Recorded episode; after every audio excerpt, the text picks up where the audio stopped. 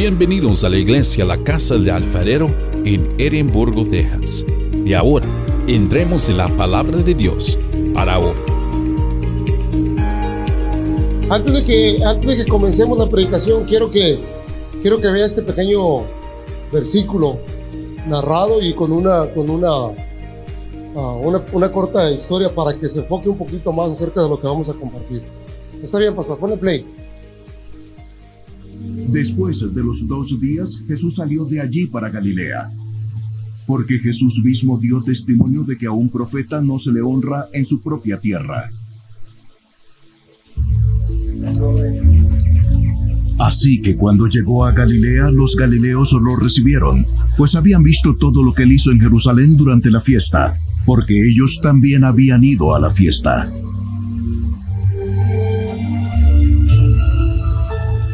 Entonces vino otra vez Jesús a Caná de Galilea, donde había convertido el agua en vino.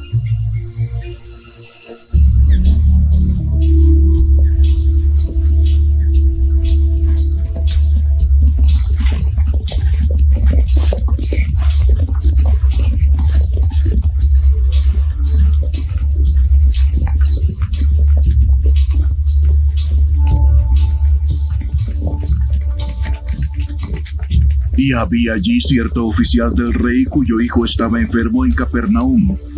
Cuando él oyó que Jesús había venido de Judea a Galilea, fue a su encuentro y le suplicaba que bajara y sanara a su hijo, porque estaba al borde de la muerte. Ustedes no creen, sino ven señales y prodigios. Señor, baja conmigo.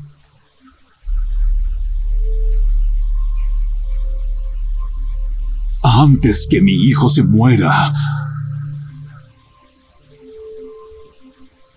Ve.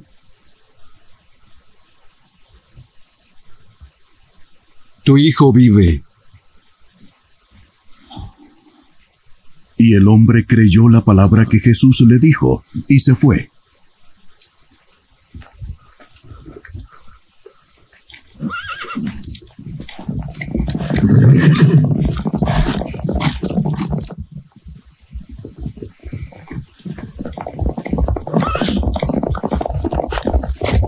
Y mientras bajaba a su casa, sus siervos se le salieron al encuentro y le dijeron,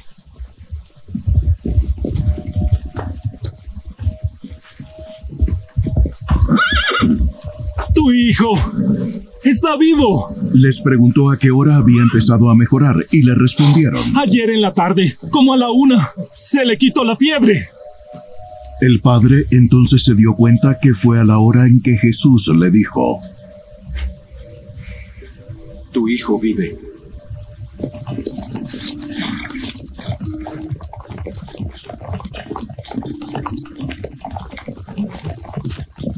y creyó él con toda su casa. Esta fue la segunda señal que Jesús hizo cuando fue de Judea a Galilea.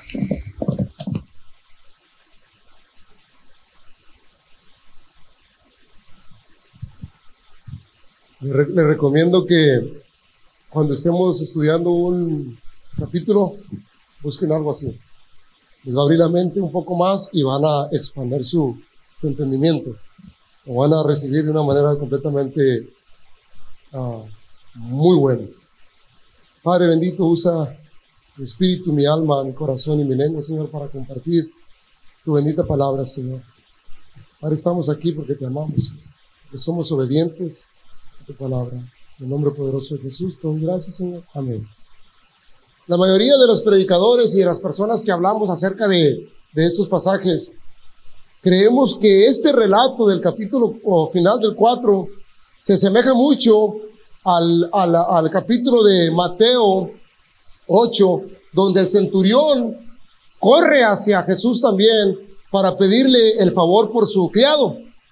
La mayoría de los que predican, los que estudiamos, decimos, es el mismo milagro, es el mismo, es el mismo ah, curso que, que llevaron las dos personas, porque estas personas eran del gran imperio romano, los líderes grandes que estaban al frente. Y no creo que estaban al frente de batalla, estaban sentados dentro de la oficina. ¿Sí entiende? No eran soldados comunes y corrientes, porque si ven el traje que traía, era un traje de un rango más grande que los, que los, que los cabos o que, los, que las personas más abajo. Pero este hombre, ahorita que, que, eh, mira a Jesús, me, se me conmueve, se me hace un nudo en la garganta porque le hace así, diciendo, yo creo en ti. Yo creo en ti, que tú vas a hacer una obra. Mis amados hermanos, Mateo 8, versículo 5, a mi capítulo 5, quiero que lo ponga ahí, nomás vamos a leer dos versículos, porque son 5 al 13, pero quiero que lo pongas ahí con Mateo 8, uh, versículo 5 al 13. Quiero que nos enfoquemos un poquito para que entendamos la historia que acaba de Francisco compartir, pero quiero que vean, dice, entrando Jesús en Capernaum, vino a él un centurión, rogándole. ¿Qué fue lo que hizo el, el hombre de este que quería que su hijo fuera sanado? ¿Qué fue lo que le dijo? Rogándole también, ¿verdad? De la misma manera le estaba rogando este hombre a Jesucristo, diciendo, Señor, mi criado, aquí vemos una diferencia donde es un hijo y un criado. El mismo dolor que sentía el padre por su hijo, este hombre lo sentía por su criado. Está postrado en casa paralítico. El hijo del hombre tenía fiebre y una fiebre mortal. Este hombre estaba paralítico, pero aparte tenía una enfermedad que estaba gravemente atormentado por demonios. ¿Ok? Versículo siguiente dice, y Jesús le dijo, yo iré y lo sanaré. ¿Ok? Versículo siguiente dice, respondiendo el centurión y dijo, Señor, fíjese la diferencia que encontramos en estos dos milagros. Este hombre del video que acabamos de ver dijo, baja y ve para mi casa para que sanes a mi hijo. El centurión solamente le dijo, Señor, yo no soy digno de que entres a mi casa, Señor, pero una palabra tuya bastará para sanar. Él no quería que Jesús fuera, porque él sabía que Jesús, solamente diciendo, así es, así iba a ser. Pero encontramos, como dijo Francisco, dos tipos de fe. La fe al instante y la fe un poco dudosa, un poco que dices tú, pues yo quiero que vaya, porque si no va, no va a haber poder. Entonces, ¿se puede imaginar usted hoy en día? Vamos a poner un ejemplo. Que un funcionario, un, gobernador, vamos a poner gobernador Abbott de Texas, porque es en alto, en alto mando, viniese a la ciudad del Valle a buscar a un predicador que predica la casa del alfarero y que le dijera, ayúdame. Imagínese usted el rango que él tiene para poderse, ¿cómo podemos decir? Humillar, a venir a esta humilde casa y decir, ayúdenme, ayúdenme, mi hijo está totalmente enfermo. ¿Usted qué pensaría? Es un hombre de dinero. Es un hombre que a lo mejor aparentemente creía en Dios, pero estaba muy lejos de su, fe. Además, a lo mejor ni a la iglesia asistía. Ese hombre tuvo que dejar, primeramente, su posición, sus protocolos de, su vida presidencial o, o gobernatura, tuvo que dejar su orgullo completamente tirado a la basura para poder venir hasta Texas, para poder venir al, al, Valle de Texas y meterse en un lugar. ¿Sí me entiende? ¿Sí comprende lo que le estoy tratando de explicar? Este hombre vino a Jesús dejando todo atrás. Como dijo Francisco, no importa lo que la gente me diga, no importa lo que vaya a caminar, no importa lo que vaya a correr, yo necesito que mi hijo sea sanado. Al principio les dije que cuando usted tenga un hijo enfermo, Dios no me escuche esas palabras, usted va a hacer lo posible porque ese hijo sane.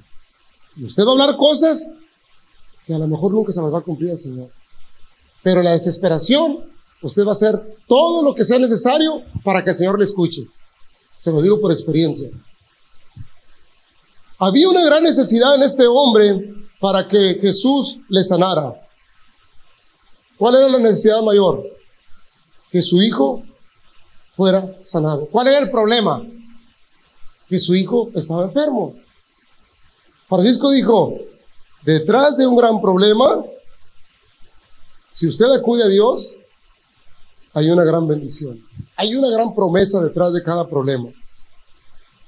Si queremos de veras, si queremos de veras nosotros la ayuda de nuestro Señor Jesucristo, tenemos que ser lo suficientemente fuertes para dejar nuestro orgullo a un lado y venir a los pies de Cristo.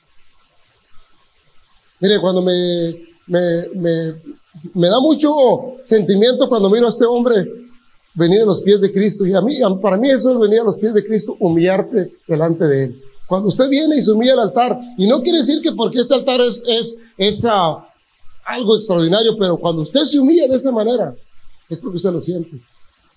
Es porque usted le está diciendo a Dios, no soy nadie, tengo absolutamente mi vida en tus manos. No dependo de nadie más que de ti, Señor. Y lo que has hecho en mi vida ha funcionado. ¿De qué manera me puedo humillar diciéndote, gracias? Necesitamos dejar ese orgullo. Necesitamos quebrar esa tela que nos divide y tener una buena relación con Dios sin que la gente nos importe y nos diga, ay, ya estaba bien hincadito el domingo, pero mire cómo andas hoy. A mí no me interesa. La relación que yo tengo con Él es verdadera porque yo lo siento y Él me habla en mi corazón. Yo escucho cuando Él me habla mi corazón porque mi corazón se contrista y se entristece. Mi espíritu quiere llorar. Y mi alma quiere llorar. Y mis ojos sueltan una lágrima. Y mis ojos sueltan una lágrima porque yo sé que he fallado. Pero cuando yo vengo aquí, Él me renueva cada día más. Por eso la canción dice, renuévame Señor. Renuévame Señor. Sumérgeme Señor. Ya no quiero estar chispeando de agua. Quiero que sea sumergido mi espíritu. En el versículo 48 de Juan se muestran dos tipos de fe, como Francisco lo comentó. Ver para creer. ¿Cuál de los dos es usted? ¿Usted quiere ver para creer o usted cree sin ver? Son los dos tipos de fe que tenía este hombre. El centurión tenía una fe genuina. El centurión dijo, no soy digno ni de que entres a mi casa. Una palabra tuya bastará para que este hombre sea sanado. Este, este versículo en la iglesia católica lo repetíamos mucho y nunca le agarré yo la, el hilo. Yo decía, pero ¿por qué no es digno? Si todos somos dignos de que Él entre a su casa, que venga con nosotros. Pero hoy me di cuenta que es verdad. No somos dignos de que el Señor entre a nuestra casa. Solamente habla, Señor, porque hoy conozco la fe que tú tienes en mí, que yo he encontrado en ti. Yo conozco, Señor, que si tú hablas, que si tú dices, se va a conceder lo que tú estás diciendo. Yo sé, Señor, que he orado bastante por mi esposo, por mi hijo, pero yo sé que algún día vendrá a los pies tuyos, Padre. Este muchacho tenía mucho tiempo con esa fiebre, no fue de una noche a la mañana. Como dijo Francisco, él, gastó a lo mejor mucho dinero en doctores, a lo mejor en brujos, a lo mejor en magos, porque se acostumbraba mucho. Llama a esta persona, llama a esta persona para que venga. Entonces, el ver para creer Jesús nos reprende por nuestra fe defectuosa que no tiene una base espiritual bien centrada.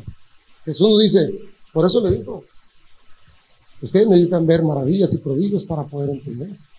Pero también Él simplemente, simplemente quiere, Jesús simplemente quiere que creamos plenamente en Él, sin hacer ninguna cuestión.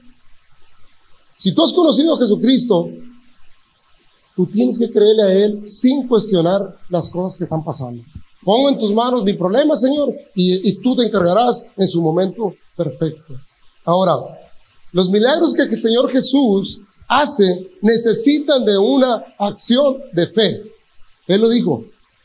Si tenemos fe, pero no hay acción, no sucede absolutamente nada. Cuando quisimos hacer este altar, cuando quisimos reparar este altar, ¿Sabe cuánto tiempo tenía la mentalidad de Francisco este altar?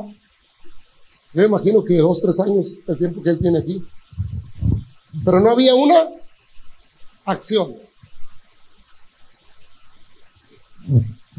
Perdón. Tenía un pensamiento bueno. Tenía ese, ese corazón que lo quería hacer. Pero no había una acción. ¿Y qué pasaba?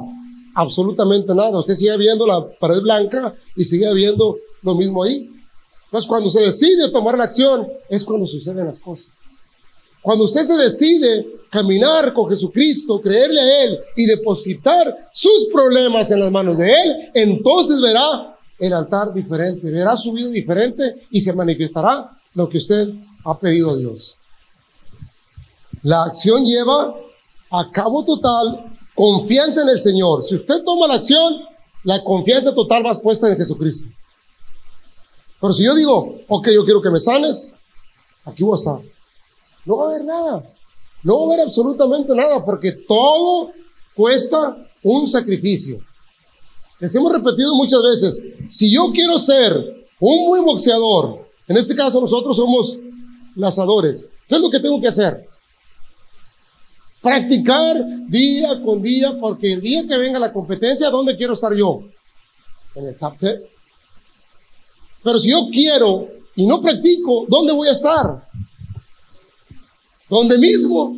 ¿Por qué? Porque no he encontrado yo esa gana de ser alguien. Cuando yo busqué a Jesucristo, cuando usted buscó a Jesucristo, cuando usted se entregó a Jesucristo, usted necesitó caminar y caminar y caminar y necesitamos caminar y seguir caminando en el Señor. Porque no va a suceder nada, mi hermano. Por eso tratamos de ponerles videos, tratamos de explicarles el versículo para que digan, me interesa, me interesa y quiero seguir buscando, y quiero seguir buscando. En el versículo anterior, donde la mujer samaritana da testimonio de Jesús, muchos de los samaritanos, ¿qué fue lo que hicieron? Se entregaron al Señor por un testimonio, por un testimonio de una mujer, ¿ok? En el versículo 51 dice, pon el versículo 51, Juan del capítulo 4, versículo 51.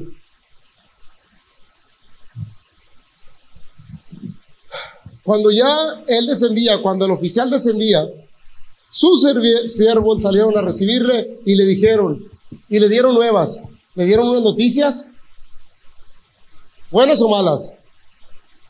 Cuando usted escucha la palabra nuevas, las buenas nuevas, ¿qué son? Cosas buenas. Las nuevas buenas del Señor Jesucristo, las buenas nuevas del Evangelio de Jesucristo. Le dieron nuevas noticias buenas diciendo, tu hijo vive. Entonces, ¿qué dijo el, siguiente versículo? ¿Qué dijo el, el, el, uh, el oficial?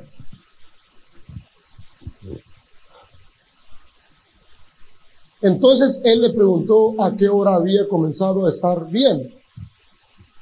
Y le dijeron, ayer a las 7 le dejó la fiebre. El video dijo que a la 1 de la tarde. A lo mejor el reloj de no traía pila como el que nos pasó el domingo. Pero mis amados hermanos, el oficial hace un recuento de las horas que él había pasado para encontrarse con Jesús. Dice, a la misma hora que él, ¿qué fue lo que hizo? Habló. Habló. En el principio de la creación, ¿qué fue lo que hacía Dios? Hablaba. Hablaba. Me pregunta Joaquín, ¿cómo se hicieron los árboles? Con la pura palabra de Dios. El Señor habló y se hicieron los árboles. El Señor habló y se hizo el universo. Entonces, en esa misma hora, Jesús estaba diciéndole que por la pura palabra de Él, su hijo iba a ser salvo.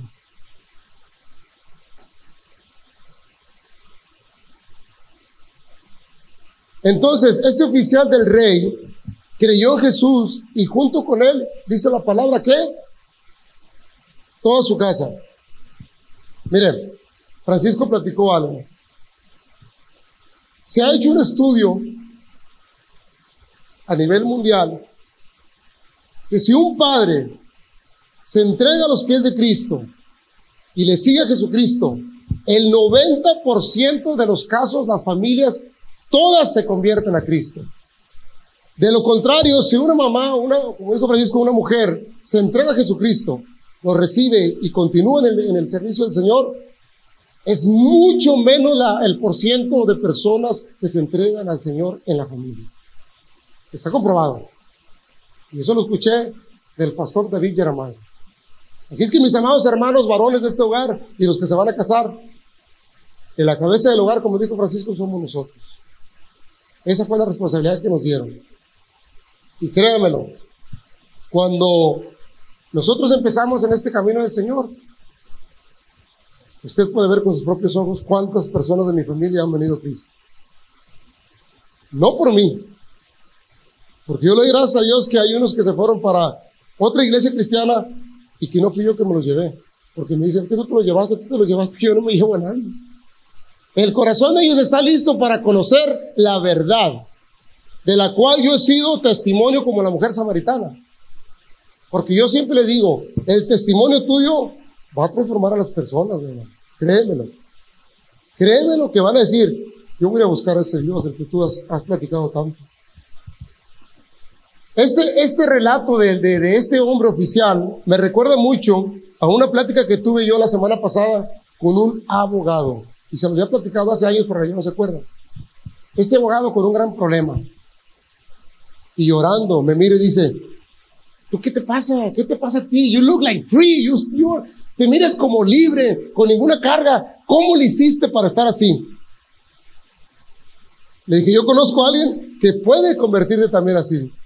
¿Quién es? Dímelo quién es. Y orando me dice, mi papá no me ama, mi papá no me hace, tengo problemas con mi esposa, tengo problemas con mis hijos, tengo problemas de adicción, tengo problemas de alcoholismo, tengo problemas de todo esto, hasta de pornografía. Tengo problemas de esto.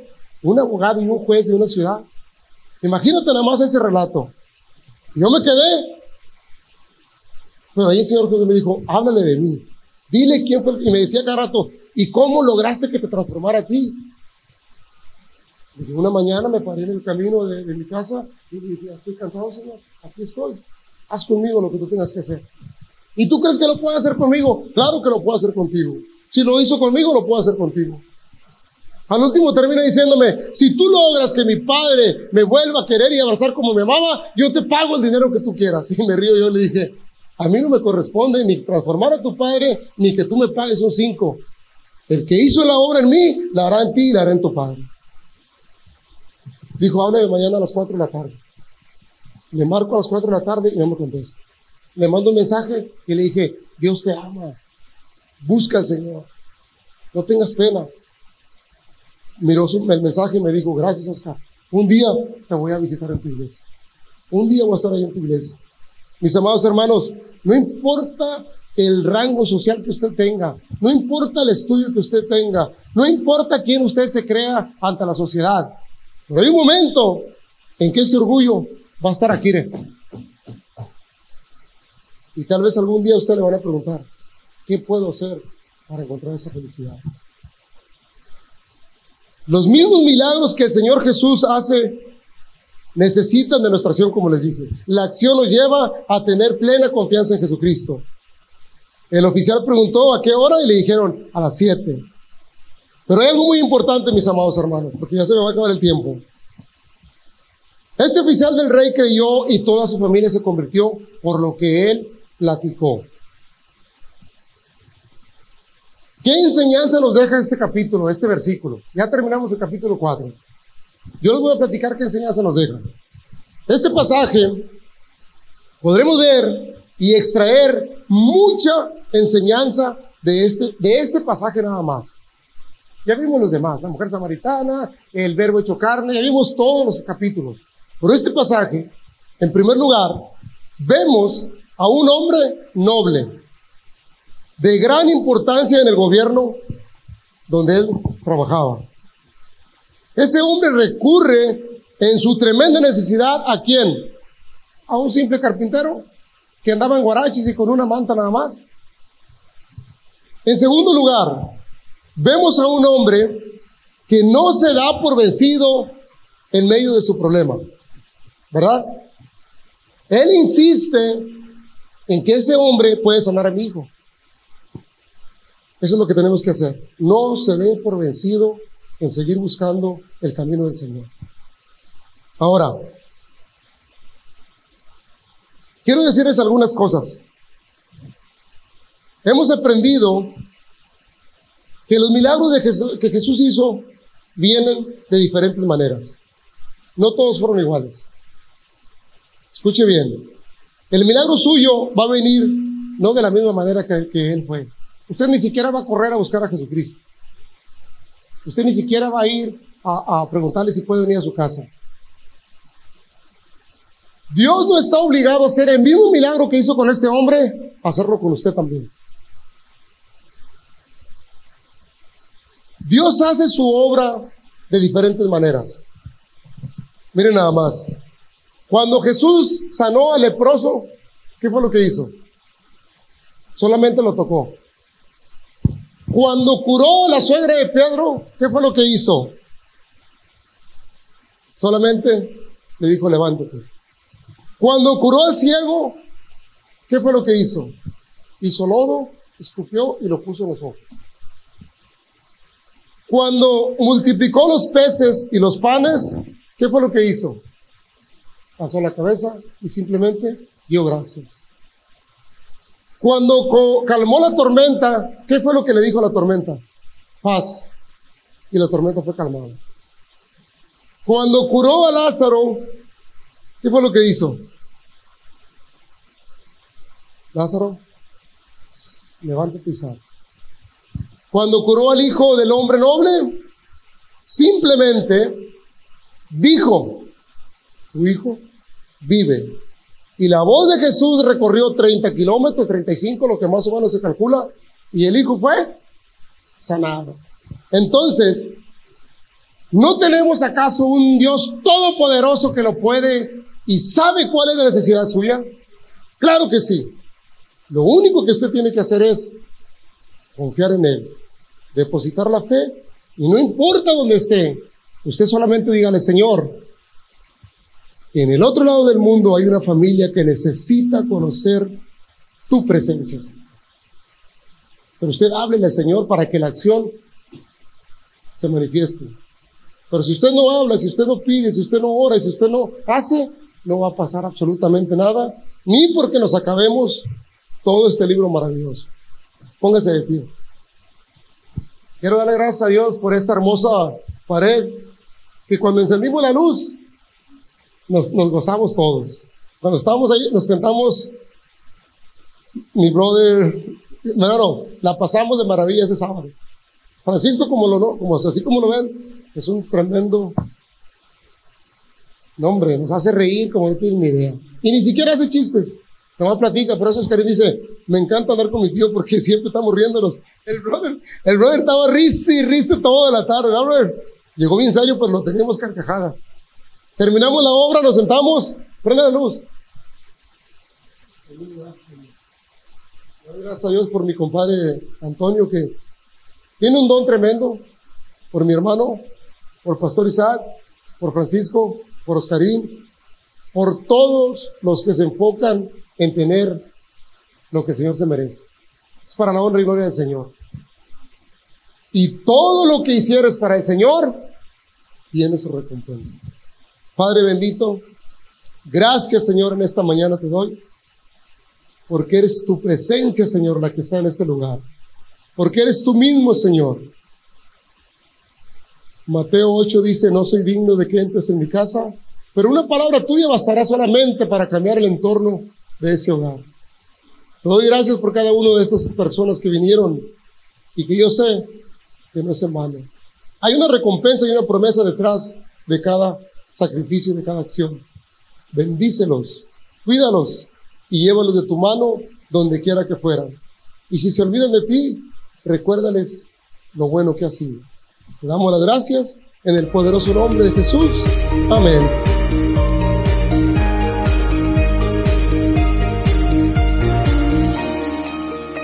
Gracias por escuchar el mensaje de hoy. Para más información, visítenos en nuestra página web en carloscalera.us. carloscalera.us. Te bendecimos en el nombre del Señor.